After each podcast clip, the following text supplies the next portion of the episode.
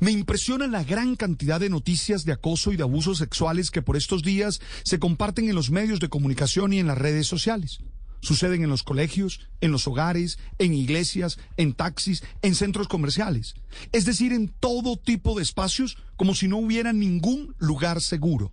Me pregunto si es que han aumentado este tipo de delitos o es que ahora las personas tienen la posibilidad de exponerlo públicamente y por eso se conocen más. Pueden ser las dos. Las cifras son contundentes. Hasta el pasado febrero, solo en Bogotá ya se habían registrado por lo menos 585 denuncias por abuso sexual. Esto sin contar los lamentables casos en los que por motivos complejos no se hace la denuncia.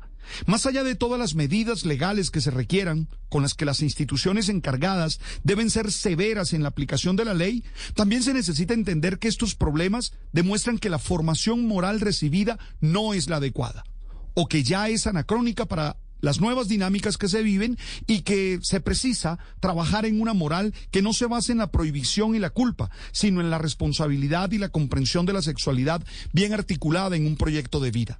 También es completamente necesario generar dinámicas de equidad en las que se entiendan que todos tienen que ser respetados y valorados desde su singularidad, lo cual implica comprender que no está bien invadir la intimidad de las personas, ni verbalmente ni con actitudes, mucho menos con acciones.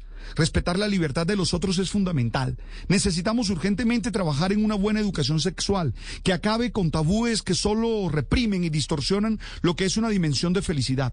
Estoy seguro que el machismo también es una de las causas y se tiene que trabajar para deconstruirlo. No se puede seguir creyendo que por ser varones tenemos la exigencia de imponernos a la negativa de las mujeres. Ellas son libres de decidir y nosotros estamos obligados a asumir que el no es siempre no.